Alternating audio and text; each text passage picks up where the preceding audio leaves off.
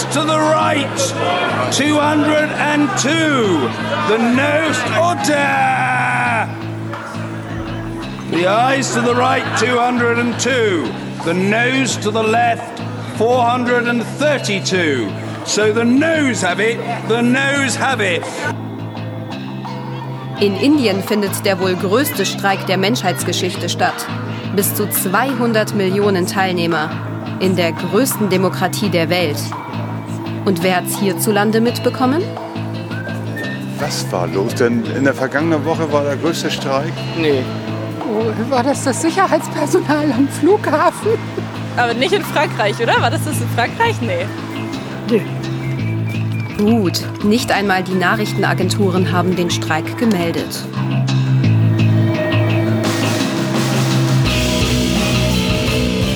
Und damit herzlich willkommen zur Episode 77 vom jungen politischen Podcast zusammen mit Simon.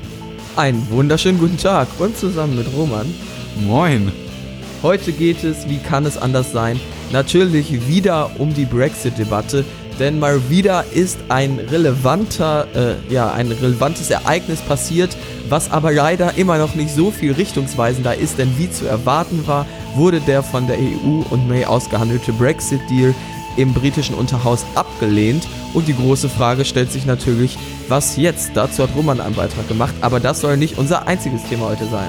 Ja, wäre auch einfach zu schön gewesen, wenn man sich auf das geeinigt hätte, was da irgendwie äh, konkret im Raum stand. Aber müssen wir mit leben und äh, gucken, was man jetzt in der Zukunft machen kann. Das zweite Thema ist ein durchaus gewagtes, ähm, über das es auch wirklich in der Vorbereitung dieser Episode einen durchaus äh, lautstarken ist, kann man nicht sagen, weil wir nur über WhatsApp geschrieben haben, aber es einen durchaus äh, intensiven Diskurs darüber gab, ob man das Thema denn in diese Folge nehmen soll. Ihr habt es wahrscheinlich schon im Titel gelesen. Es geht um den unfassbar großen indischen Generalstreik. Also wie viele Millionen Menschen waren dabei? Das wirst du wahrscheinlich Ähm, also Gewerkschaften sprechen von 200 Millionen, ich habe schon von 150 Millionen gelesen, ähm, aber so Mehr- wirklich mehr die als in- nicht angezweifelt, ja. mehr Menschen als in Deutschland leben. Das ist ja auf jeden Fall schon mal Richtig, eine und immense wenn man Summe. das, also wenn man die 200 Millionen mal runterrechnen würde auf Deutschland, ähm, verhältnismäßig wäre das so, wie wenn in Deutschland 12 Millionen Menschen streiken würden. Also obwohl viele Menschen in Indien leben, ist das trotzdem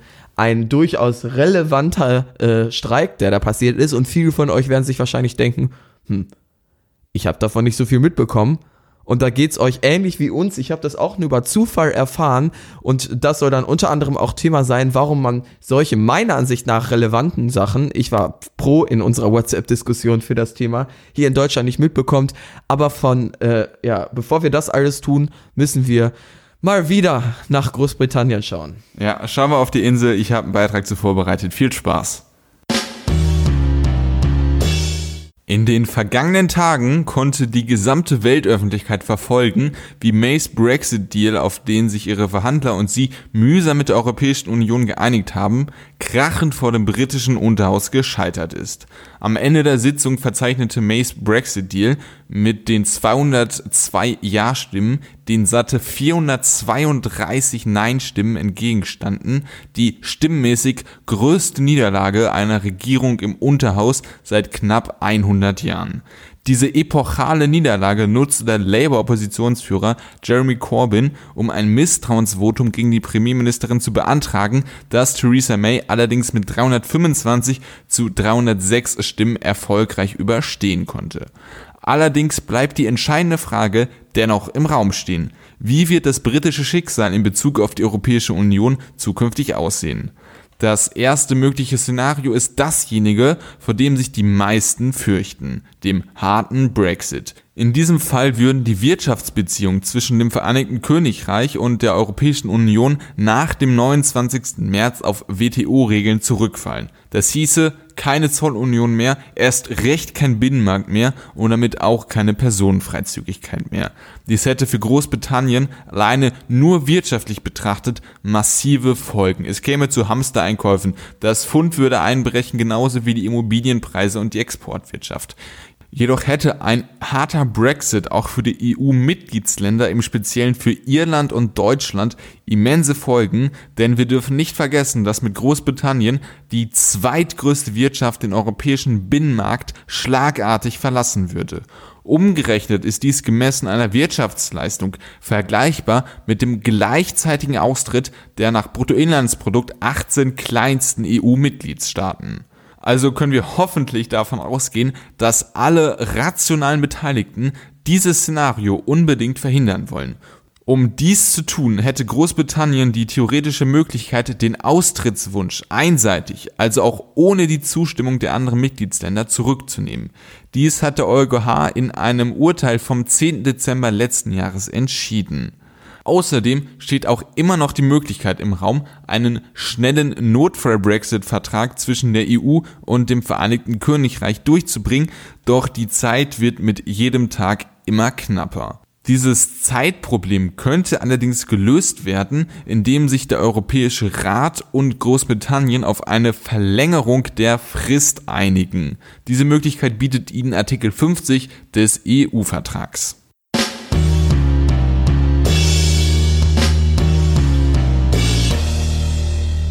Der harte Brexit rückt immer näher und es ist noch nicht so, als ob es die einzige Alternative wäre, auf die es jetzt zwangsläufig zusteuert. Allerdings ähm, wirkt er immer realistischer und wird ja. auch immer realistischer. Denn in, auf der Insel wird wirklich mit, äh, nicht mit dem, Überlegen der, mit dem Überleben der eigenen Wirtschaft gezockt, das wäre ein bisschen zu viel des Guten, aber schon mit einem heftigen Einschlag, der das Land in eine heftige Krise führen könnte. Und, und darüber gibt's auch fast eigentlich keinen Streit, das ist ja immer das Faszinierende. Natürlich gibt's auch da Leute, die das anzweifeln und sagen, ah, so ein großes Problem wäre das gar nicht, aber der Großteil der ähm, Politiker dort, selbst die, die sogar ähm, ja, sich gegen diesen Brexit-Deal ähm, gestellt haben, und das war ja eine Mehrheit, sehen ein, dass der harte Brexit eigentlich keine ernsthafte Option sein kann. Das sieht man eigentlich, was für eine Harakiri-Aktion das ist, weil so viele Alternativen bleiben dann ja gar nicht mehr. Ja, also es gibt schon äh, die Seite auf der, äh, die Leute auf der Leaf-Seite, die immer sagen, ja, die ganzen Remainer, die übersp äh, überspielen das Ganze mit dem harten Brexit, die, ja. die überschätzen die Folgen. Und äh, ich habe ja tatsächlich diese Zahl mit den 18 kleinsten EU-Mitgliedstaaten gestern noch selber ausgerechnet. ähm, das, das, das ist fernweg von irgendwie, dass da irgendjemand übertreibt. Das wäre äh, immens schlimm. Und ich denke, alleine wenn man so, so gefährlich das Ganze aufs Spiel setzt und äh, diesen akzeptablen Deal, der erstmal ein Fundament gebildet hat, um noch weiter zu verhandeln, wenn man den ablehnt und dann wirklich das Ganze so aufs Spiel setzt, ähm, ist das ist das schon ein sehr sehr sehr hartes äh, auf dem Seil balancieren und der Abgrund ist der harte Brexit. Also ja. ich denke, dass da Leute das irgendwie indirekt dann schon billigend in Kauf nehmen würden, wenn man sich jetzt anguckt, wie sie sich verhalten. Ja, und man sieht ja irgendwie, finde ich auch so ein bisschen daran, dass ja Theresa May ähm, trotz des Misstrauensvotums, das hat sie ja eben bestanden, also dass sie weiterhin Premierministerin ist. Daran sieht man zwar, auch wenn das Ergebnis knapp war, man, der Regierung dort wird jetzt nicht völlige Inkompetenz unterstellt. Also so dramatisch schlecht kann der Deal jetzt nicht sein. Sonst hätte man gesagt, Theresa May, die können wir nicht mehr länger tragen. Aber es ist einfach ein, ja, ja gut, ein politisches Taktieren, weshalb dieser nee, Deal also nicht angenommen wird. Also das mit dem Misstrauensvotum äh, ist, finde ich, kein Beleg für deine Aussage, weil äh, die Tories, die haben sich immer, die waren der Meinung, ja, wir sind komplett dagegen, was Theresa May macht, also die die Rees-Mogg Tories, ne, mhm. die äh, sagen, ja, wir sind dagegen, was äh, die Tories äh, oder was Theresa May aktuell ausverhandelt hat. Wir wollen ähm, einen Vertrag, der mehr zu unseren Gunsten ist, der mehr das widerspiegelt, was äh, wir uns vorstellen. Ähm, aber was noch schlimmer wäre, wäre eine Labour-Regierung. Ja klar. Aber das ist ja nicht die automatische Konsequenz. Die, haben die ja, aber stell dir mal vor, die äh, Ministerpräsidentin oder äh, die, die Premierministerin wäre tatsächlich äh, abgesetzt worden und das hätte Labour, denke ich, schon einen relativ starken Aufschwung in den Umfragen gegeben. Ja. Und Gut, das stimmt. Also es ist nicht das einzige Motiv dann, da hast du recht, dass man, äh, obwohl man selbst als Tory vielleicht einer der Hard Brexit-Leute ist, einer der Brexit-Hardliner, macht es auch noch Sinn, dann sie in der Regierung zu behalten, meinst du? Aber ich glaube trotzdem, ähm, objektiv ist das kein allzu dramatischer Deal. Man kann zwar sagen, man liest so ein bisschen an manchen Teilen, dass er zugunsten der EU verhandelt wurde, was aber in einer ähm, ja, Verhandlungsausgangslage von 27 zu 1 jetzt auch nicht die größte Überraschung sein sollte. Und so dramatisch, wie er dann eben ja sowohl von der Labour-Opposition als auch von ja praktisch der parteiinternen Opposition dargestellt wurde, ist das Ganze nun wirklich nicht. Und ich habe ja irgendwann mal äh, vermutet, wir haben uns ja äh, so ein bisschen drüber gestritten, wie könnte dieser Vote im Parlament ausgehen. Und ich hatte gesagt, mir gedacht, vielleicht schafft es Theresa May, den Deal durchzubringen, indem sie sich Labour-Abgeordnete auf ihre eigene Partei holt, die Ist nicht einsehen, passiert. richtig, äh, die einsehen, dass es ähm, ja, dass man ansonsten das Land jetzt auf Harakiri-Kurs bringt, was sie meiner Ansicht nach auch immer noch getan haben. Ich muss aber jetzt sagen, ich habe jetzt auch, bevor der Vote dann tatsächlich stattgefunden hat, auch nicht mehr dran geglaubt. Ich war ein bisschen schockiert davon, dass Theresa May ja scheinbar, also zum, von allem, was ich mitbekommen hat, nicht wirklich alle Hebel in Bewegung gesetzt hat, da jetzt nochmal irgendwie sich Leute auf ihre Seite zu holen, indem sie bessere Sachen noch aus britischer Sicht verhandelt oder so, weil ich wäre ja jetzt zumindest davon ausgegangen, dass wenn Theresa May den ähm, Vote in den Januar verlegt, dass sie das nicht einfach nur willkürlich macht, sondern dass da ein Plan dahinter steht, dass sie sich überlegt, okay, dann habe ich noch mal mehr Zeit, Sachen neu zu verhandeln, äh, keine Ahnung, vielleicht auch nur irgendwie Vielleicht ein einfach Schönheitskorrektur vorzunehmen. Bitte? Vielleicht ist er aber auch einfach nur gescheitert und die Europäer haben gesagt, ja, äh, ist gut so. Wir haben jetzt. Was aber auch erwartbar gewesen wäre, aber sie hätte, also aber es kann auch sein, dass sie genau diesen Plan, den du gerade formuliert hast, dass sie den genau hatte und der einfach nicht äh, funktioniert hat.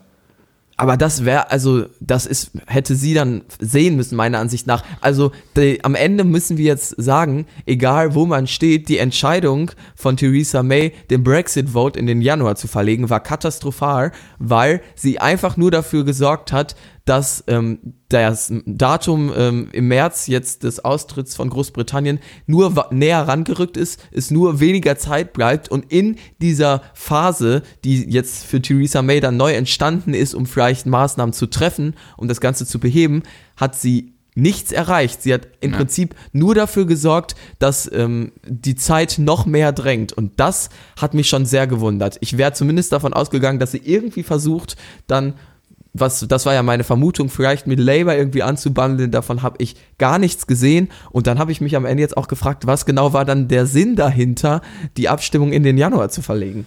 Ja, ich glaube, sie hat sie irgendwie hofft, dass sie trotzdem noch ihre Mehrheiten zusammenkriegt und hatte irgendwie gehofft, mit mehr Zeit mehr Leute noch überzeugen oder überreden zu können. Aber hat, hat wie-. Ja, Ja. ich weiß es auch nicht. Also hat nicht geklappt. Also die DUP, dass die dagegen, also der aktuelle Koalitionspartner aus Nordirland, dass der dagegen stimmt, das ist eigentlich nicht mehr invertierbar gewesen. Also man, man, die hätte man nicht überzeugen können, Ja, weil die Irland-Lösung, denen halt sowas von gegen den Strich gegangen ist, Genau. äh, das war nicht möglich. Ja. Und dann noch nicht mal die eigene Partei hundertprozentig gegen sich zu haben, ist halt eine unfassbar schwierige Verhandlungssituation, um überhaupt irgendeine Mehrheit zu kriegen.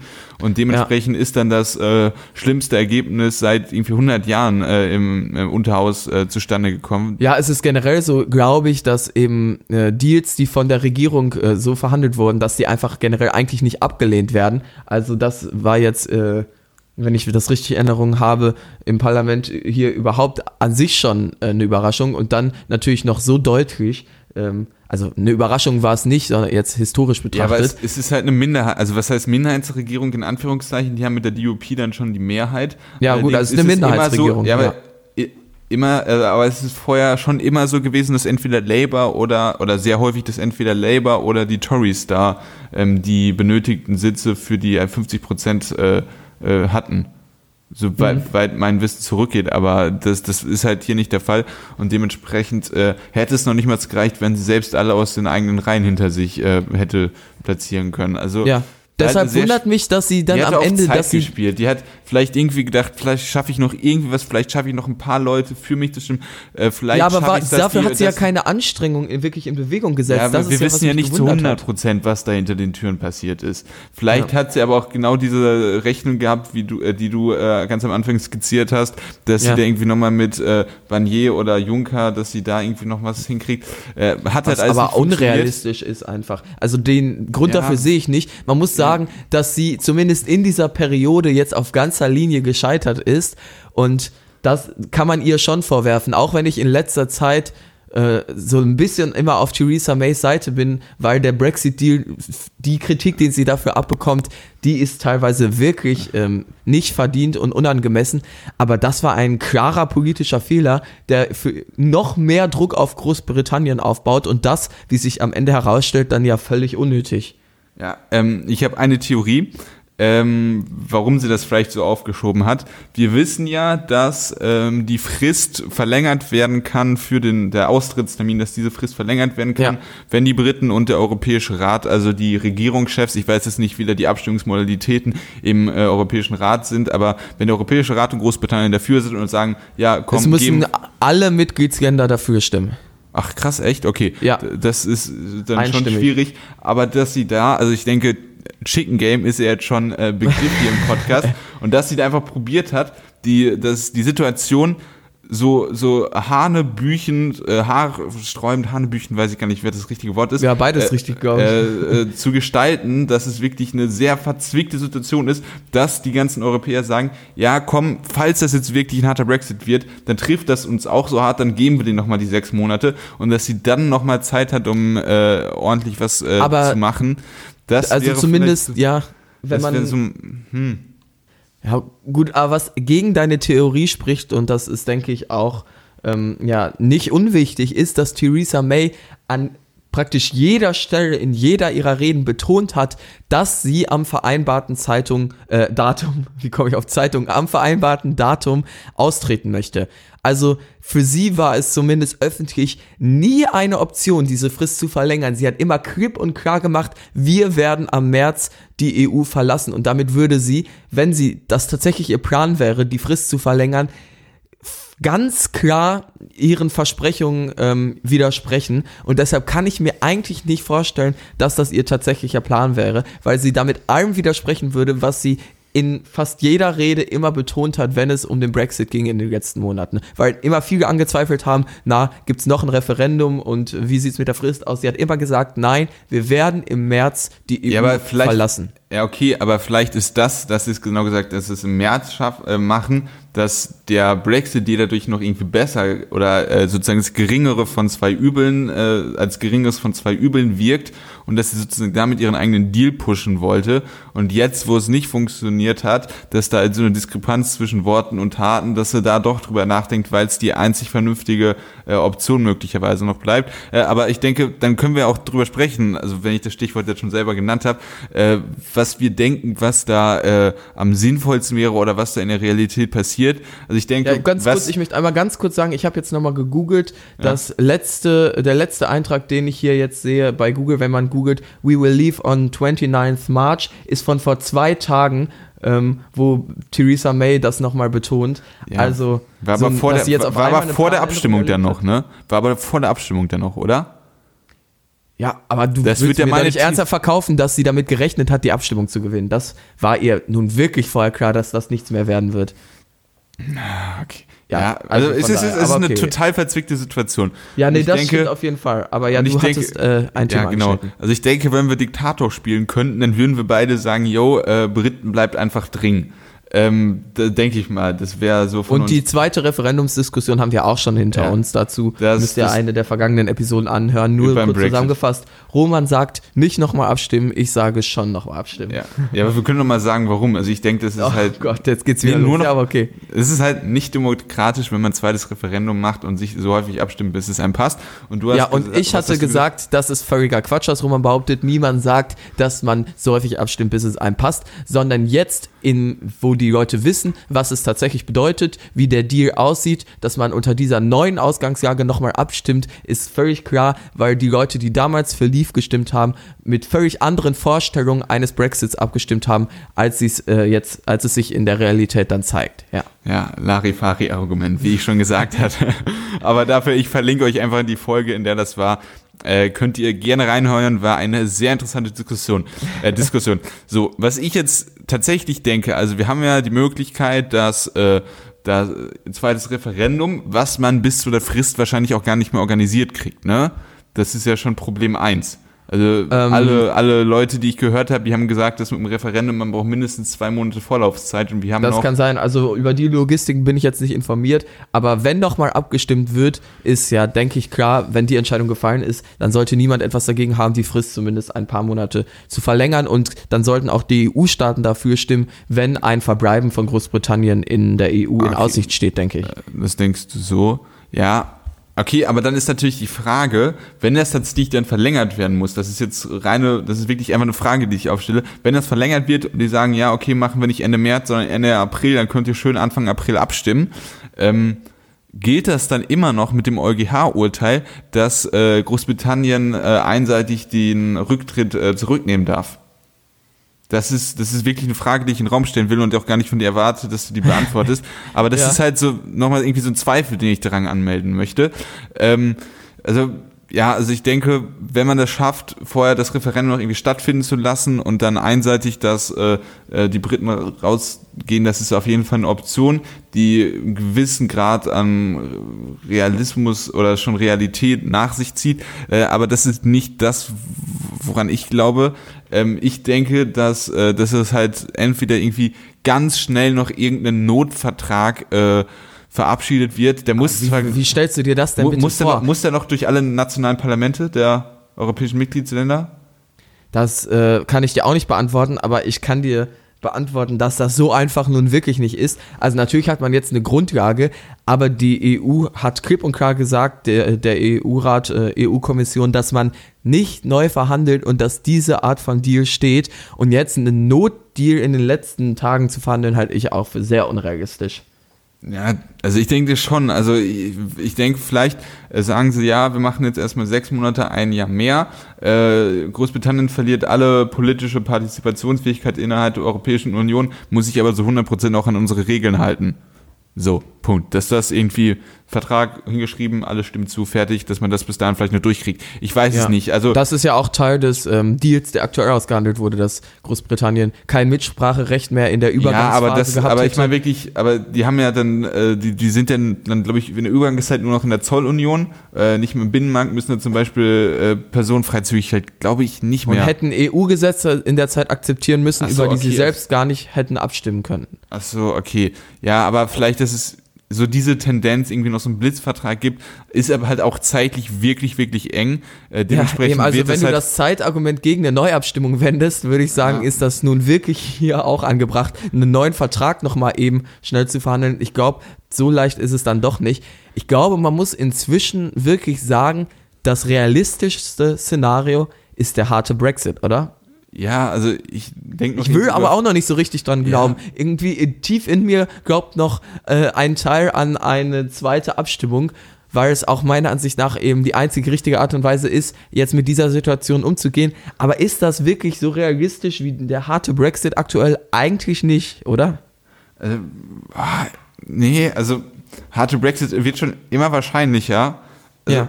Ich, ich glaube, das ist wirklich das Wahrscheinlichste. Also vielleicht noch irgendwie so verlängern, dass es da eine gewisse Wahrscheinlichkeit für gibt, dass äh, sich tatsächlich Ja. alle europäischen Länder sagen, jo, komm, machen wir länger.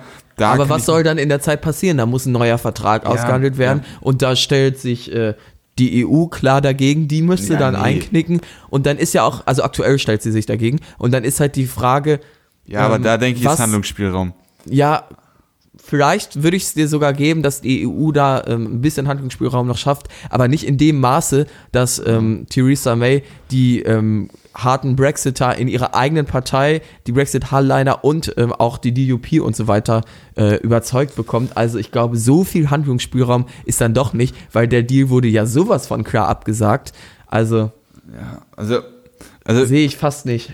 Ich habe tatsächlich bis vor äh, dem äh, Misstrauensvotum äh, gedacht, dass äh, May gestürzt wird und dann Neuwahlen stattfinden und das ein äh, hartes äh, oder hart genuges Argument ist, damit die europäischen Mitgliedsländer sagen, komm, schieben wir das Ganze Ja. mal fristmäßig was auf. Ist aber nicht passiert. Also Nee, äh, ich, hatte auch dann vor der Abstimmung gelesen, also haben sich ja relativ schnell dann selbst die Brexit-Hardliner hinter sie gestellt, dass sie dann wohl im Amt bleibt.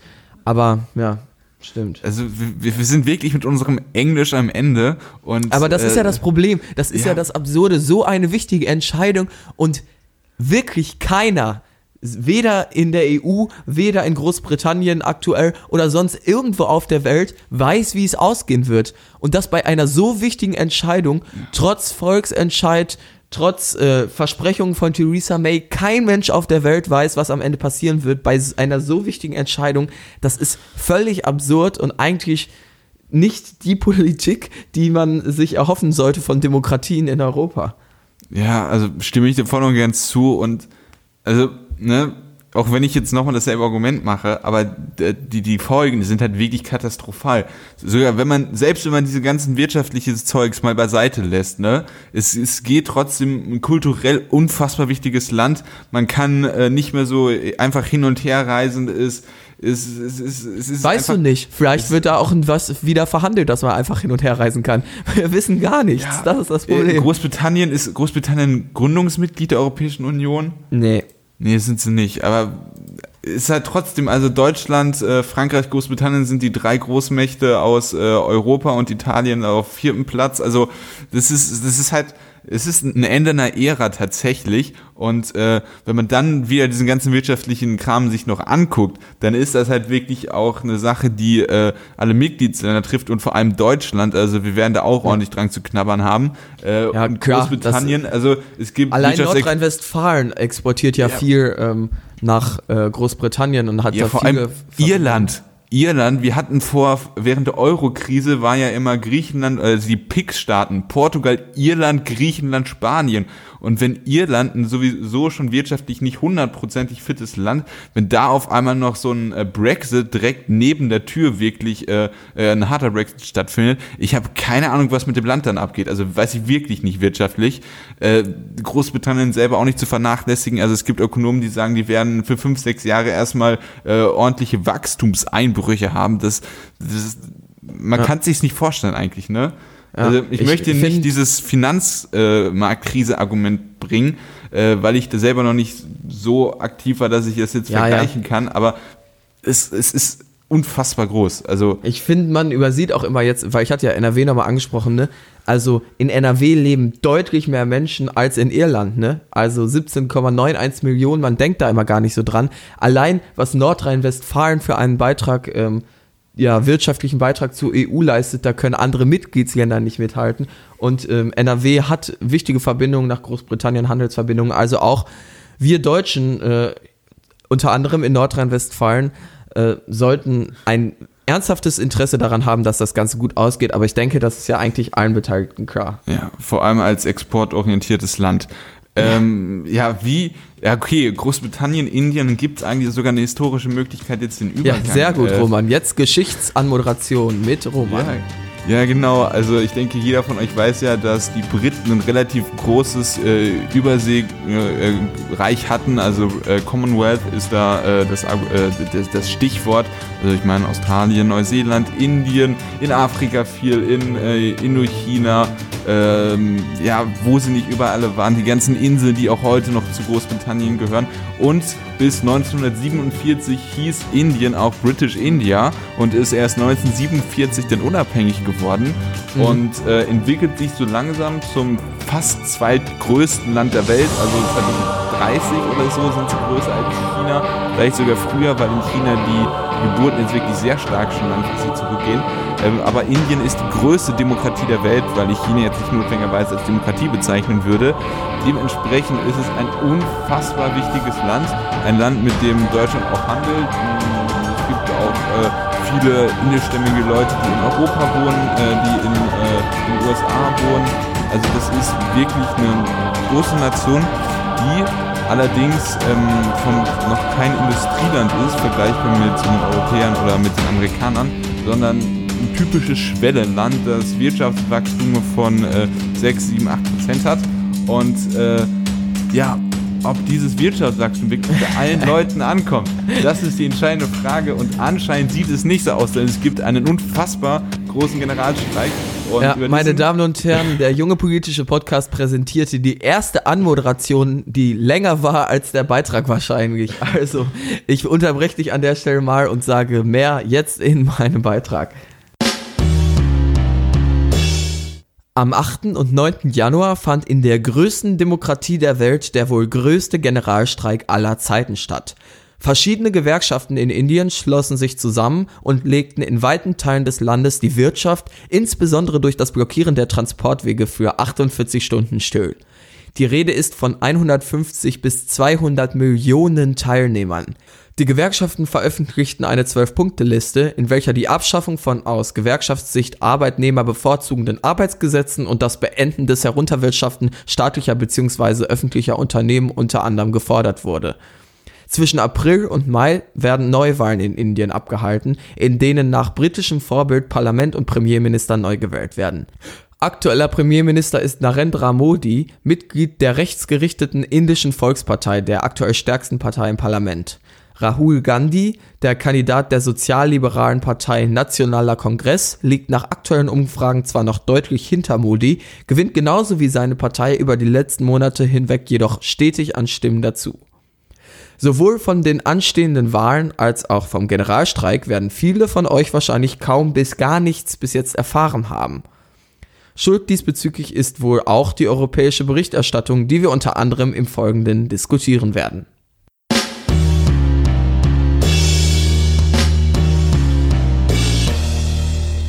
Ich hatte tatsächlich auch gar nichts von diesem Generalstreik mitbekommen und das wäre auch so geblieben, wenn ich nicht zufällig, warum auch immer, äh, Zapp geguckt hätte, das Medienmagazin, wo das einmal ganz kurz angesprochen wurde, dass Neues Deutschland, die Zeitung, bemerkt hätte, dass in Indien auf einmal so ein Streik war und in Deutschland keiner darüber berichtet, weil eben hier die ähm, Presseagenturen also worauf äh, ja was die ja die Quelle für praktisch alle Zeitungen sind, weil man jetzt kaum sich noch Zeitungen ernsthaft ähm, Korrespondenten leisten, die dann aus Indien berichten. Ja, außer ähm, die also, ganz, ganz großen. Also Ja, Indien genau, jetzt deshalb- vielleicht nicht, aber halt Ja. die New York Times vielleicht noch, aber das war's dann halt auch. Genau, deshalb ähm, sind ja Presseagenturen ganz wichtig. Die größte deutsche ist ja deutsche Presseagentur, hat bestimmt jeder mal gehört. Und die hat DPA. eben nicht über das Thema berichtet. Und als man dann nachgefragt hat bei denen, na, warum das denn so, warum man da nicht darüber berichtet, weil es ja doch durchaus relativ relevant ist, wenn der größte Streik aller Zeiten stattfindet,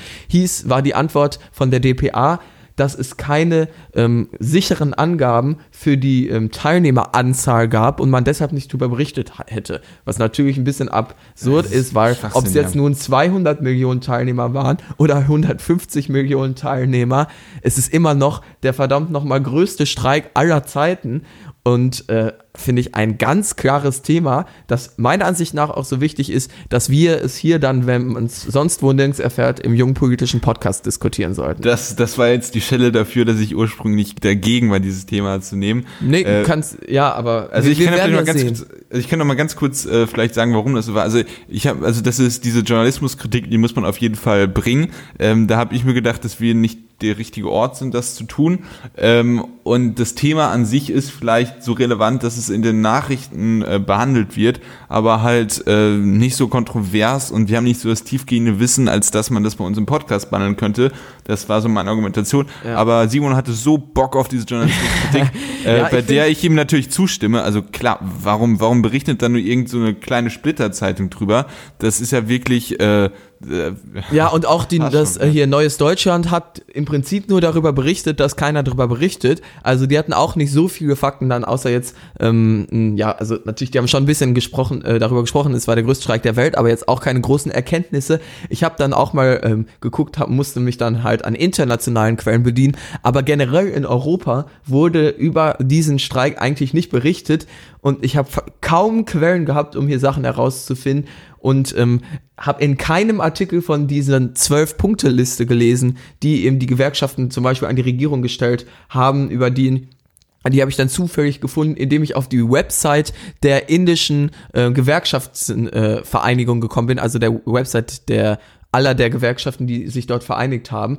Also völlig absurd finde ich bei einem doch so relevanten Thema und ich finde es ein bisschen absurd, dass scheinbar unser europäische Blick, was politische Nachrichten angeht, sich sehr auf den Westen natürlich fokussiert und dann Na- Nahe Osten würde ich sagen, aber dass eben Länder wie Indien, die ja durchaus relevant sind, sie sind zwar Schwellenländer Ja, vielleicht, aber- aber trotz allem bald das zweitgrößte Land der Welt, größte Demokratie und ein solcher Streik wäre ja auch für deutsche Verhältnisse sowas von groß. Die, äh, das Neue Deutschland schrieb, glaube ich, da müssten ähm, also Formate wie Brennpunkt und so weiter nochmal neu erfinden werden, weil es die äh, noch gar nicht gäbe in dieser Größe. Genau, die dafür nötigen Formate von ARD Brennpunkt und ZDF Spezial sind noch gar nicht erfunden. Um über einen 12 Millionen Streik in Deutschland zu berichten, trotz allem kein Thema in keinem europäischen Land.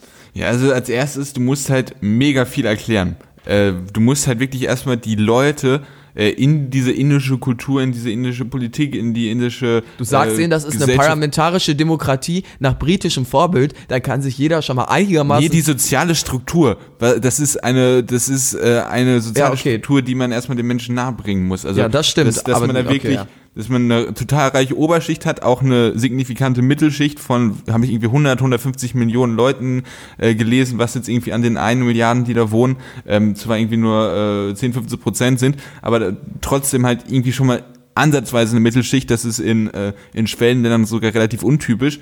Aber ja, man halt kann, also ich finde es, man kann es relativ einfach damit beschreiben, dass dort immer noch das alte Kastensystem, das es jetzt zwar legal nicht mehr gibt, dort praktisch aber immer noch an vielen Stellen vorherrscht und Menschen ähm, ja schwierig von einer Kaste in die andere Kaste kommen und in ähm, weniger Städt, städtischen Gebieten, ja, ist es dann noch ein Skandal, wenn man von der einen Kaste in die andere hoch oder runter heiratet. Also mit solchen Strukturen hat da die Politik teilweise noch zu kämpfen. Also man kann sagen, im Prinzip ist die äh, Politik, die ja hauptsächlich auch aus den Städten kommt, viel weiter als die gesellschaftliche Realität ist dann in weiten Teilen des Landes. Äh, Ja, aber guck, und allein um das den Leuten zu erklären, brauchst du erstmal drei, vier, fünf Minuten, damit und das ist die Rechtfertigung, das nicht über die Streiks dort zu berichten, oder was? Nee, ich probiere gerade, also ich bin komplett bei dir, dass man darüber berichten muss, aber ich denke mir vielleicht, warum es nicht so attraktiv ist. Und wenn die DPA irgendwie absetzt, äh, unfassbar großer Generalstreik in Indien, dann ist das zwar Es ist irgendwie die was. was man- Aufgabe der Journalisten, den Menschen das darzubringen. Also du willst die Journalisten gerade von ihrer elementaren Aufgabe freisprechen.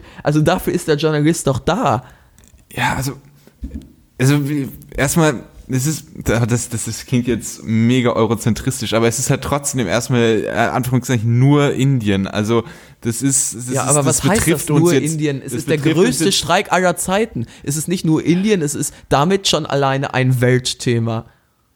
Ja, okay. Also ich bin ja beide. Ich probiere das halt jetzt irgendwie nur gerade so ein klein bisschen zu ver verargumentieren, obwohl du Ich natürlich glaube, ja schon die besten Argumente wenn hast. wir- selbst ja, wenn wir aber, damit- aber das können wir vielleicht Ja. so sagen. Es sind vielleicht äh, Punkte, an, äh, wo man sozusagen vielleicht mit verstehen kann, warum sich die Journalisten damit schwer getan haben, das zu machen, obwohl wir das kritisieren. Und das war halt Ich erstmal. glaube, der sie Punkt, haben es einfach nicht mitbekommen. Ich glaube, das ist der relevante Fakt. Ich glaube, wenn du zur Frankfurter Allgemeinen Zeitung gehst, zur Süddeutschen Zeitung, die würden mir und dir allen zustimmen, dass das ein relevantes Thema ist. Es hat nur keiner mitbekommen. Und ich glaube, auch die deutsche Ja, Presseagentur es, es hat, aber es hat eine nicht deutsche, mitbekommen. es hat eine deutsche eine- Zeitung drüber berichtet, diese, diese linke Zeitung, äh, Ja. und dann kriegt das irgendjemand mit. Also, Also es war meine, nein, es war, es ja, hat okay, vielleicht war man dann zu, schon zu spät dran, das kann natürlich sein. Ne? Es das, ist völlig untergegangen, das Thema. Und ähm, ja, für mich, also ich glaube, selbst die deutsche Presseagentur, die Ausrede da, war ja ein bisschen lahm. Ich, da kann sich ja jeder. ja, denken, ich meine, das ist ja, das ist wirklich, das, das haben die da auch zurecht geschrieben in ihrem Artikel. Es ist ja gängige Praxis, dass man sagt, die Veranstalter sprechen von 100.000, die Polizei Genau. von 10.000. Ja, dann hat man ein Intervall und irgendwo in der Mitte wird die Wahrheit liegen, ne? Das, Ja, das, genau. Und es ist auch aktuell so, nach allem, was ich jetzt lesen konnte, was nicht viel war, weil eben nicht so viel Journalismus zu dem Thema betrieben wurde, dass die 200 äh, Millionen ähm, jetzt nicht ernsthaft angezweifelt wurden. Also es gibt keine, es ist jetzt nicht so, dass die Politik sich hinstellt und sagt, nein, so viele Menschen waren das auf gar keinen Fall. Also es gibt für mich noch nicht mal einen Grund, jetzt allzu kritisch an diese Zahl ranzugehen. Also deshalb die Ausrede völliger Quatsch. Ich würde einfach sagen, sowohl die deutsche Presseagentur als auch dann darauf folgend alle wichtigen ähm, Pressen hier in Deutschland haben das einfach verpasst. Ja, ich Und würde das- sagen, das wäre ein Thema für einen Presserat, aber ich glaube, vom Presserat kann ja auch nur irgendwas von der Zeitung gestellt werden. Wenn Presserat ist äh, ethikmäßig äh, eher unterwegs. Also ich glaube, äh, genau, also die würden ethisch kritisieren, wenn die Bildzeitung mal wie über, über äh, ja, wie sagt man, Ja, alle Ränge schlägt. Ja, Ja. äh, ja, okay.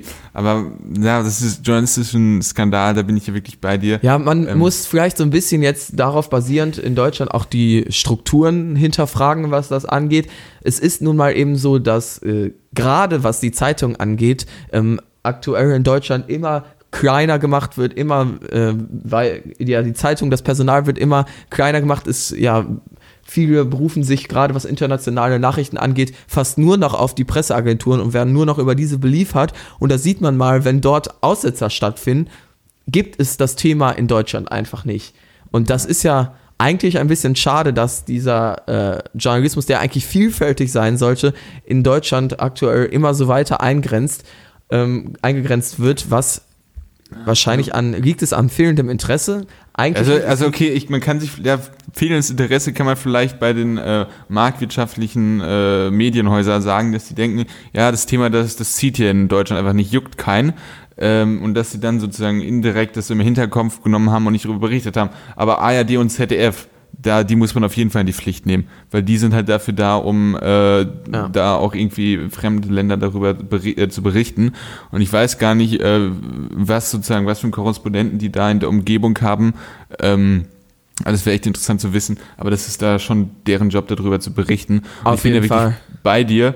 Ähm, ich denke jetzt nicht, dass man darüber einen, einen Brennpunkt machen muss oder so, weil es ist halt wieder das bezog nur. sich jetzt auf, äh, wenn in Deutschland ja. die- eben diese 12 Millionen Menschen streiken würden. Ja. Also deshalb, um das mal einzuordnen, was das für ein tatsächlich riesiger Streik war, Generalstreik, den es da gab. Wir können ja ein bisschen noch kurz auf das Thema eingehen. Das Problem ist ja, das können wir, denke ich, relativ transparent machen. Wir können nicht allzu viel drüber diskutieren. Ja, wir haben weil tatsächlich, nicht allzu viel, kurz, ja, darf ich kurz eine Anekdote erzählen? Wir haben wirklich, wir hatten eine Zahl äh, von, von einem Mindestlohn pro Monat, den die in Indien fordern. Und wir können diese Zahl, wir sind natürlich nicht komplett blöde, wir könnten das natürlich einfach in Euro oder Dollar umrechnen, aber das bringt uns am Ende des Tages nichts, äh, Tages nichts, weil wir dann da eine Summe stehen haben, die halt gar nicht sagt, wie viel bringt dir das denn wirklich aktiv in dem Land, wie viele äh, Lebensmittel kannst du dir davon kaufen. Deswegen genau, muss man also ja ob das eine Kaufkraft, bla, bla. realistische Mindestlohnforderung der Ja, Gewerkschaften genau. ist oder und nicht. dann muss man halt noch irgendwas mit Kaufkraft machen, was jetzt auch nicht so interessant ist. Äh, aber wir haben wirklich dann erstmal so boah, 10, 15 Minuten erstmal probiert, da rumzurechnen. Und das hat Ja. irgendwie nicht funktioniert. Dementsprechend ist es wirklich schwierig zu beurteilen. Ja, wir sind Ähm, eben, das ist ja das Problem. Eigentlich, wir sehen uns ja jetzt nicht als journalistischen Podcast. Wir wollen ähm,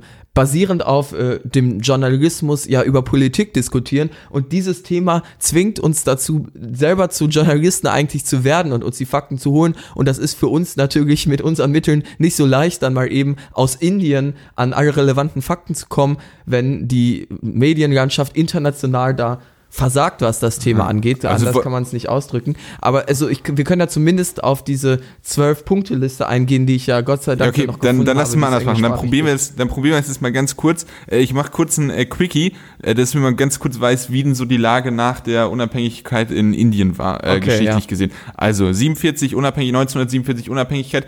Danach gab es eine Mischform zwischen Planwirtschaft und Marktwirtschaft. Das heißt, es gab Bereiche, die nur dem Staat, äh, äh, also Industriebereiche, die sozusagen, wo dann nur der Staat äh, gewirtschaftet hat und Unternehmen, die schon etabliert waren. Äh, dann gab es einen, Teil, wo sozusagen planwirtschaftlich, das war in der Landwirtschaft, wo da sozusagen äh, planwirtschaftlich reingegangen ist. Und es gab dann aber auch einen, einen äh, Sektor, wo sozusagen alle internationalen Konzerne reingehen konnten. Ähm, das Ganze ist dann bis äh, in die 90er, äh, bis 1990 witzigerweise, äh, hat es dann äh, funktioniert. Allerdings äh, gab es dann eine große Wirtschaftskrise in Indien. Danach wurde es immer und immer weiter liberalisiert und das hat sich wirklich konstant immer weitergezogen, dass das Land liberalisiert worden ist. Es gab eine Oberschicht, die Schicht, die wirklich sehr stark davon profitiert hat. Diese Mittelschicht, die auch irgendwie eine Achievement, äh, die irgendwie auch schon was Positives ist, was sie erreicht haben. Also 100, 150 Millionen oder so waren das, glaube ich. Das ist ja auch schon mal was. Ähm, die halt aber auch hauptsächlich in den Städten sind. Da gibt's halt auch große Diskrepanz zwischen urbanen Gegenden und ländlichen Gegenden. Ähm, und ja, so wurde es halt immer weiter liberalisiert. In den Städten bildet sich so etwas wie äh, eine Wirtschaft, die die ähm, auf internationalem Niveau mitspielen kann, aber in den, auf den ländlichen Gegenden ist es halt eher immer noch äh, ja etwas primärwissenschaftlich, primärwirtschaftlich, also agrar. Zeugs. Also aus meiner Perspektive, was Indien angeht, wird das Land völlig unterschätzt. Es wird ja, denke ich, zumindest in äh, einigermaßen, weiß ich nicht, absehbarer Zeit, aber in einigen Jahren auf jeden Fall irgendwann zu einem Global Player werden, glaube ich. Zum, also allein die G20 sind sie schon, Bevölkerungsanzahl. ne? G20 Bitte? sind, G20 sind sie ja schon. Ja, genau. Allein die Bevölkerungsanzahl spricht ja dafür. Und wir haben ein demokratisches Land dort. Und ich finde, die EU hat ein großes Interesse daran, ähm, jetzt Indien zu fördern, sich um Indien zu kümmern, damit man eben einen weiteren ernsthaften demokratischen Kandidaten an seiner Seite hat, wenn es in Zukunft darum geht, turbokapitalistische Länder, Ländern wie China die Stirn zu bieten. Und dafür beachten wir dieses Land einfach völlig zu wenig. Ich meine, wir können ja auch mal ein bisschen auf die politische Vergangenheit äh, eingehen. Also traditionell eigentlich die größte Partei ist eben der Indian National Congress. Die waren auch jetzt ähm, bis 2014 war, glaube ich, die letzte Neuwahl ähm, an der Regierung. Jetzt ist allerdings die ähm, ja, rechtskonservativere äh, Partei, ähm, ja, die Volkspartei Indien nennen die sich übersetzt, aktuell an der Macht.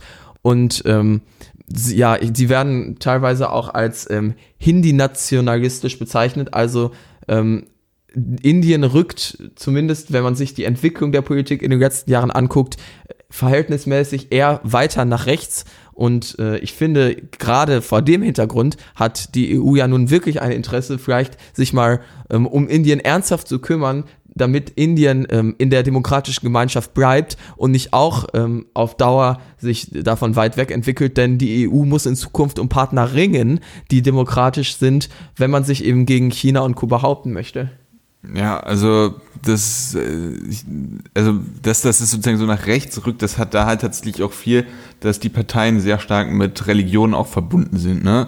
Äh, Das Ja. ist halt dann nicht nur, dass irgendeine Partei christlich reinschreibt, sondern dass es halt wirklich auch so eine religiöse Identität gibt. Also es sind nur Hindus, äh, es gibt relativ viele, äh, relativ wenige Moslems. Da gab es ja auch mal eine Zeit, als die ganzen Moslems nach Pakistan äh, geflohen sind und die ganzen Hindus aus Pakistan nach Indien. Ähm, deswegen ist es da schon recht konzentriert, aber es gibt, dann gibt es diese Ski, wie heißen die? Skis, Skis, Skis, gibt es auch noch als Religion da. Also Religion und dieses halt, dieses Kastensystem, was halt häufig auch mit Religion irgendwie verbunden ist, das spielt halt wirklich eine große Rolle. Ja, Dementsprechend ist es zwar eine Demokratie, die allerdings äh, doch undemokratische Gesellschaftsstrukturen hat. Genau, auf dem Papier ist es eine Demokratie, die Gesellschaft hängt aber teilweise noch sehr hinterher. Und ich finde, jetzt ist ein entscheidender Moment, in dem die EU eben in Indien investieren kann, um einen zukünftigen demokratischen Partner zu haben. Ich weiß nicht, wir können ja abschließend jetzt nochmal konkret auf das äh, Thema kommen, um worum es heute gehen sollte, auf den Streik in Indien. Wie gesagt, wir haben eben nicht allzu viel Informationen aus äh, bereits diskutierten Gründen, aber ähm, können ja zumindest eben sagen, dass das Ganze jetzt natürlich logischerweise ähm, vor den Neuwahlen jetzt geplant war und damit auch ein Zeichen der Gewerkschaften eben war gegen die rechtskonservative Regierung, die in zumindest laut Meinung der indischen äh, Gewerkschaften zu arbeitnehmerfreundliche äh, Politik auch in den letzten Jahren betrieben hat. Roman hat ja auch von einer stetigen Liberalisierung der Wirtschaft dort gesprochen und ähm, 150 bis 200 Millionen äh, Streikende sind dann doch ein recht deutliches Zeichen an die aktuelle Regierung und auch wenn gerade was den äh, prozentualen ähm, Unterschied der Präsidenten angeht bezüglich der äh, Wahlumfragen, ähm, es da noch einen relativ deutlichen Unterschied gibt, zeigt sich, dass über die Monate dort stetig aufgeholt wird und auch nach aktuellen Umfragen sieht es so aus, dass weder ähm, die aktuelle Regierungspartei, also die Rechtskonservativen dort, noch die Sozial, der sozialliberale Nationale Kongress eine Mehrheit bilden könnten. Also es wird ernsthaft spannend, was die Wahlen in Indien angeht. Es sieht nicht danach aus, dass zu 100 Prozent die Rechtskonservativen dort äh, an der Regierung bleiben werden. Und ich denke, der Generalstreik ähm, in Indien hat dort auch nochmal ein starkes Zeichen gesetzt, dass die Regierung dort um ihre Macht bangen muss. Ja, ich weiß auch gar nicht, ob wir schon stark genug betont haben, aber es gibt halt wirklich in äh, Indien eine signifikante Bevölkerungsgruppe, die in absoluter Armut lebt. Und, 50 Prozent. Äh, ja, da, da geht's nicht darum, dass, äh, dass man, was natürlich auch eine total wichtige Diskussion ist in Deutschland, dass man Mindestlohn äh, durchsetzt, damit man sozusagen äh, noch mehr in die soziale äh, Teilhabe da auch reinkommt und äh, dass sich Arbeit auch mehr lohnt, sondern es geht da wirklich ums äh, blutige Ernähren und äh, dementsprechend ja. Äh, ja sind das ganz andere Diskussionen und so eine Liberalisierung an sich ist für äh, für diese Schwellenländer erstmal unerlässlich. Also du musst ja erstmal was machen, damit da überhaupt Wirtschaft reinkommt. Jetzt kommt der Volkswirt hier wieder. Ja, aber das musst du halt auch erstmal machen. Das das äh, ist halt notwendigerweise so. Ähm, China ist ein schlechtes Beispiel, aber selbst dort hast du ja gesehen, dass du da auch wirklich äh, Wirtschaftswachstums von äh, 7, 8 Prozent ja, klar. was man Die auch Frage ist jetzt, hat. ob das, Wirtschaftswachstum ja, aber du musst erstmal überhaupt sollte. Ja, aber du musst nee, 50% der natürlich nicht, in natürlich nicht, aber du musst erstmal überhaupt diese ganze ganze Wirtschaft ins Land bekommen, damit du überhaupt irgendein Fundament hast, mit dem du das dann irgendwann weiter aufbauen kannst und Ja, wo du es gibt aber schon ein Fundament in Wohlstand sorgen Indien. Ja, aber Also- das ist halt hauptsächlich auch zu stark noch in den äh, Städten konzentriert. Und Ja, dementsprechend, also da, da muss man einfach gucken, dass das ähm, auch flächendeckender passiert und äh, ich kann das natürlich absolut nicht au Detail beurteilen, aber diese grundsätzliche Tendenz kann ich erstmal nachvollziehen. Äh, man muss natürlich auch gucken, dass es sozusagen dann nicht so ist, dass es sich irgendwann zu einem Südam äh, wie ein südamerikanisches Land äh, entwickelt, die zwar ähm, doch auch schon bedeutende Wirtschaftszweige haben, aber wo es wirklich diese ganz, ganz, ganz krasse Ungleichheit gibt, wo es wirklich äh, die, die, die extrem, extrem Milliardäre, Superreichen äh, mit ihren äh, Privathelikoptern über die Slums fliegen. Ne? Das ist immer Ja. das Bild, was ich schon zum vierten oder fünften Mal in diesem Podcast genannt habe. äh, Ja, aber da muss man halt aufpassen. Ähm, Ja, das ist, denke ich, klar. Ja. aber es ist halt ein ganz anderes äh, Niveau, auf dem die Diskussion geführt wird, weil absolute Armut, also unter zwei Dollar am Tag, das ist halt wirklich. Äh, Ja, wie gesagt, ich glaube, Diskussion. 50 Prozent ähm, der Bevölkerung, wenn ich mich jetzt nicht täusche, in Indien sind davon betroffen und das ist natürlich eine sehr relevante Aufgabe, die zukünftige Regierung in Indien zu bewältigen haben. Na. Falls jemand von euch näher interessiert ist an diesen zwölf Punkteplan, die die Gewerkschaften, den die Gewerkschaften an die Regierung gerichtet haben, was da genau drin steht, ähm, habe ich euch den auf Englisch in der, im, ja, im Beitrag verlinkt. Ähm, und zwar ist das die vierte Quelle. Ansonsten würde ich sagen, Ja, also was man vielleicht auch jetzt sagen kann, man hat mal Glück, man hat mal Gandhi. Äh, Ja, okay, damit war es das endgültig von der heutigen Episode des jungen politischen Podcasts. Mit diesem Witz hier ist das Ende eingeleitet. ja, so ein ich weigere latent mich weiterzumachen. so ein latent rassistischer Witz, der musste da einfach noch rein. Ähm, aber auf jeden Fall. Darüber kann diskutiert werden, denke ich. Aber ja. Ja, äh, aber dann war es das tatsächlich mit der Folge. Wir haben, denke ich, mit dem Brexit ein Thema angesprochen, über das wir auf jeden Fall sprechen mussten und ähm, dann noch über Indien gesprochen. Sage ich mal so ganz Und neutral. Roman, was sagst du am Ende? Hat sich das Thema gelohnt? Ich fand ja schon. Also die Also Journalismuskritik, die Journalismuskritik ist eigentlich schon wirklich wichtig gewesen. Ähm, ah, und ja, das ist ja, okay, Ich das ist auch, man kann point. indische Politik den Leuten mal beibringen, weil ich- man muss ehrlich sagen, Ja, aber das Ding auch ich- ist, ja. wenn wir den Leuten beibringen, wenn man selber quasi keine Ahnung, also wir haben uns natürlich schon recht nein, intensiv eingelesen, ist, aber mir ist, ich, das, wollte ich so nicht sagen. Ich wollte auch meinte nicht beibringen, sondern näher bringen. Das äh, habe ich mich falsch ausgerückt. Also ich habe auch keine große Ahnung, was in Indien abgeht, wie auch, wenn nicht darüber berichtet wird. Aber ähm, ich finde, dass wir hier für ein bisschen Awareness sorgen im jungen politischen Podcast, was die immerhin größte Demokratie der Welt angeht, ist doch schon eigentlich äh, ein sehr guter Beitrag. Und damit würde ich sagen, setze ich jetzt zum äh, dritten Mal an, äh, zusammen mit deinen Versuchen äh, zur Abmoderation und sage herzlichen Dank für eure Aufmerksamkeit.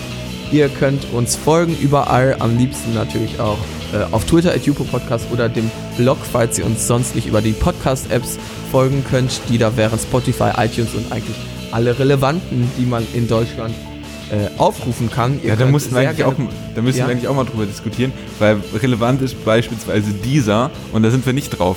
Also Ja, ich okay, wollte mit dir dieser meine hätte ich mit re relevant nicht angesprochen, möchte ich mal ganz kurz hier sagen. Kleiner dieser Diss. Ja, okay, aber die interne Diskussion können wir später führen. Äh, du hast also gesagt, Twitter gerne folgen, äh, kommentieren auf jeden Fall, Link in der Genau. Beschreibung. Und damit bis nächste Woche. Ciao. Ciao.